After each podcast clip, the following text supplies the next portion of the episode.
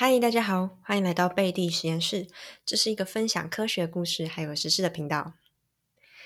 今天有一个大事要宣布哦，我获得了第一个赞助两百块，耶！掌声鼓励鼓励，谢谢阿瑶。他说很欣赏你的表达能力，将科学问题用简单易懂的方式表达出来，谢谢你，超级感动。我从来没想到我在做。第十集以内，第这是第第八集还是第九集，就可以收到第一份赞助，超级感动你的支持。好，今天呢要讲的主题是人工关节。为什么要讲人工关节？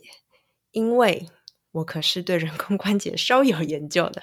没有啦，其实第一份工作我是在一个人工关节的公司里，那当时是做产品专员。所以我们的工作内容基本上就是研究所有的人工关节，包含自己的产品、竞争厂厂的产品。了解产品以后呢，要跟医生讨论，然后做出一些行销售素材给业务，或者是去教经销商等等的。所以呢，对我就是对人工关节这么冷门的东西，就是颇有研究啦。但是呢，这个东西其实每个人都会遇到。当你老的时候，你总有一天会遇到要换人工关节的，又或者是，嗯，可能你的身边的阿公阿妈已经开始换人工关节了。但是你真的知道他们到底在换一些什么东西吗？还记得，嗯，我阿公大概是二十年前吧，他是我们就是亲戚里面第一个换人工关节的。那那时候我们以为啊，人工关节是什么？就是把你膝盖会痛的地方磨一磨。有没有把软骨磨掉，然后呢，再贴一个什么东西上去就不会痛了？嗯，很接近啊，但基本上不是这样子的。首先，我们要先了解说，为什么你的膝盖会痛？通常大部分的人老了膝盖会痛，都叫做退化性关节炎。也就是说呢，因为你老了嘛，就是退化了，那你膝盖之间本来应该会有一些关节液的，然后去润滑你这个软骨的作动，但是这个关节液随着你的退化越来越少，然后你就渐渐开始两个膝盖会磨到呃你的软骨，那软骨一开始不会痛，但是磨久了磨久了磨到下面的神经快要到骨头以后呢，呃你就会感觉到疼痛了。而且这个软骨其实是不能再生的，所以呢，一旦你开始磨到以后，你就没有回头路啦。对，那这时候就是要换人工关节。那人工关节怎么换？基本上，嗯，我们的膝盖有分股骨，就是上面那一段，跟胫骨，就是下面这一段。我们会把股骨跟胫骨的这个接触面，就是也就是软骨的那一面呢，全部全部都切掉，不是。是沿着边边切啦，不是一刀就是把整个头都切掉了。你可以想象一下吧，就是沿着它的周围把骨头的软骨的部分都切掉，然后呢套上一个像是鞋子的东西，所以之后你的呃股骨跟胫骨两个相互摩擦的那一面就完全是人造的，所以你的骨头就完全不会接触到彼此，也就是说理论上你就再也不会痛了。好，那这个套上去的东西到底是什么呢？在股骨的地方，它是一个金属的呃形状，呃金属材质的一个套子，它的形状会长得像你膝盖本身骨头的形状。那这个材质是嗯 cobalt-chrome，就是钴铬钼合金。然后呢，在胫骨的地方，它会是一个像是金属的平台插到你的骨头里，然后上面会有一个是塑胶材质的垫片。对，好，膝盖的材质基本上就是金属对塑胶。其实它还有衍生很多不同的材质，那那个不同的材质就是会影响到你的价格。那这个我们等下会慢慢解释。那另一种，我们有可能比较可能大家比较少听见了，但是也有可能需要置换的呢，是髋关节。大家知道髋关节在哪里吗？就是屁股那边，对，屁股那边的关节就是髋关节，那边的材质就会比较多了，有可能是金属对塑胶，或者是呢陶瓷对塑胶，或陶瓷对陶瓷。好，不用担心，这些材料。为什么会有这么多种？其实他们都有各自的优缺点，等一下会介绍到。好，那一旦换上人工关节以后呢，大家就会有第二个问题，那就是这个关节可以用多久？它到底会不会坏？其实只要是人工的，它就是会坏。你自己人长出来的关节都会坏了，这种人工的它当然也会坏。那通常是大概一般人可能会用十五到二十年不等。但是厂商的宣称可能会比较短，像我记得我那时候的公司，我们是宣称大概我们是宣称十年了，那你也可以宣称比较短，其实没有人会管你。不过呢，因为现在就是法规，欧洲或美国的法规越来越严格了，他们会要求厂商做上市后的临床追踪，也就是说呢，你必须规划，就是你卖出去以后，你。你的这些使用你的产品的病人，他们这个人工关节到底用了多久？如果你宣称十年，那你就要追踪十年；如果你只宣称五年，那你就追踪五年就好了。所以也会也是因为这个因素，厂商不不太可能会宣称很久的使用年限。所以，一般我们看到的数据是大概是十五年左右，甚至有人可以用到二十年。所以，如果你自己要估计的话，大概就是十年到二十年不等啦。就是看每一个人个体的状况，还有呃，你是不是有发生类似跌倒啊这样子意外，那当然就会影响这个产品的使用年限了。那为什么它会坏呢？为什么有些可以用到这么久，有些不行用到这么久？嗯，这就要讨论到这个产品的材质。我们刚刚有说，膝盖是一个金属对塑胶的界面。那这个金属对塑胶的界面，它们在做动的时候啊，也就是你走路的时候，它其实是会磨出一些小小小小的塑胶粒。那这个塑胶粒呢，会引起发炎反应。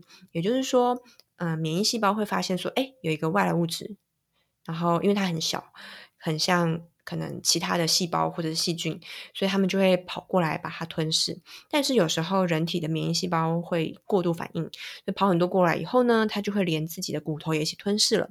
我们叫做啊骨溶石 （osteolysis）。那一旦发生这种状况以后呢？你可以想象，就是在那个植入物的周围的骨头慢慢慢慢的越来越少，所以它那个植入物就会产生松动，然后进而就是让病人感觉就是膝盖那那块会疼痛。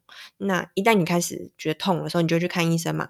那看医生，医生就说啊，你这个照 X 光就可以看得出来，说你这个该换了，大概是这样子。所以通常就是要用了一阵子以后，可能十年以上或十五年以上的时候，才会有发生这种这样。发发生出来这样子的状况。好，那既然塑胶会有微粒，所以就会有一个更进阶的产品，就是用陶瓷的。那有陶瓷的膝盖，但是其实我们那时候公司并没有卖，所以我其实我知道有卖陶瓷膝盖的公司其实蛮少的啦。如果是膝盖的话，大部分都是金属对塑胶。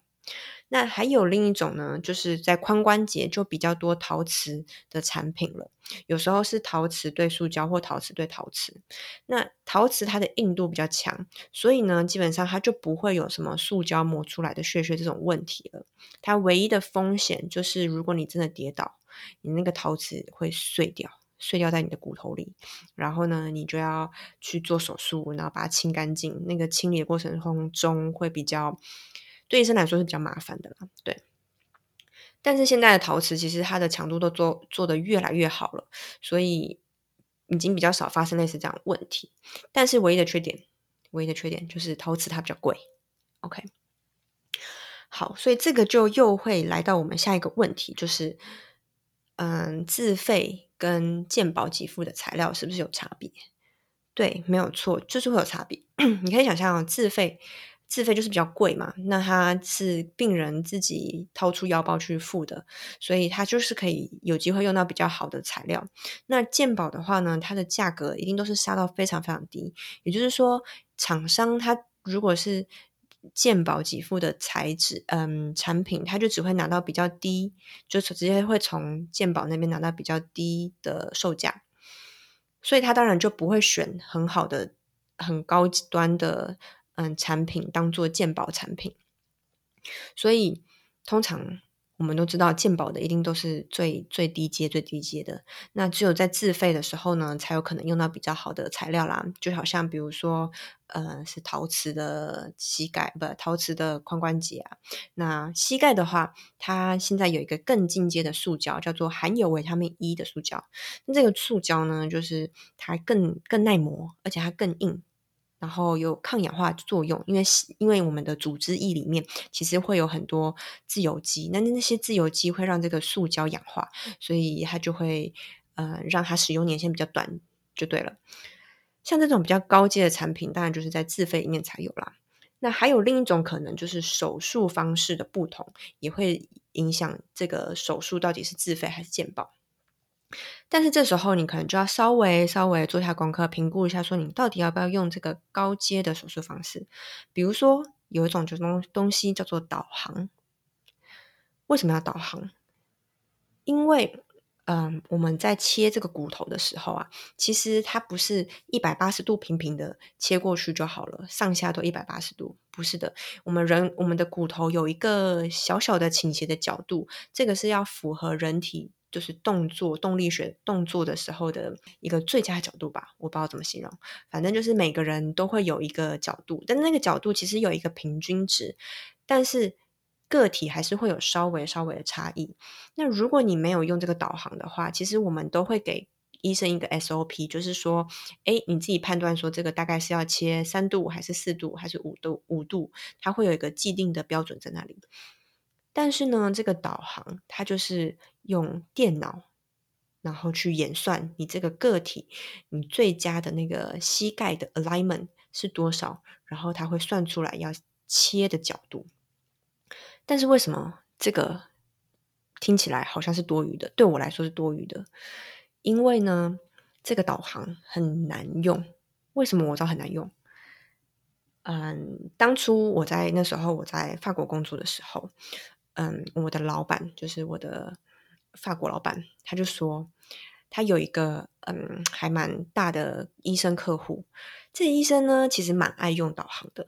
那有一次他就跟刀的时候呢，他就在试用这个导航，嗯，怎么瞧怎么瞧都瞧不好，一下是电那个电脑宕机，一下是这个 alignment 跑出来的数字感觉好像有点怪怪的，有点太多了，就是超乎他。常理的判断就对了，最后他就说把那个电脑关掉，然后他就不看导航，就直接做手术了，因为他耽误太久的时间了。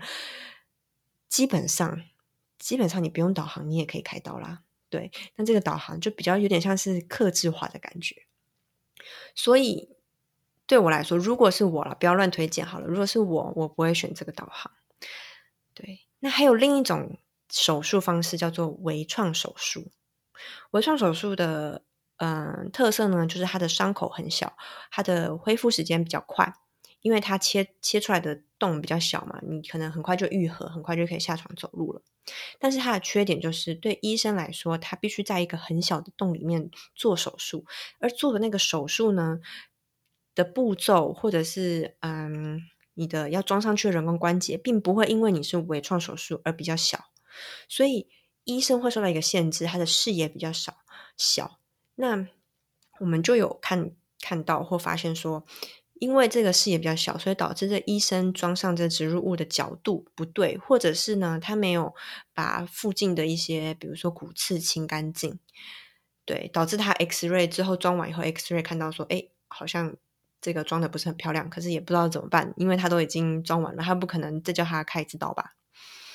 对，所以微创手术就是会有这个风险。当然，你的手术、你的伤疤会比较小一点，所以我觉得这是每一个人可以去评估的。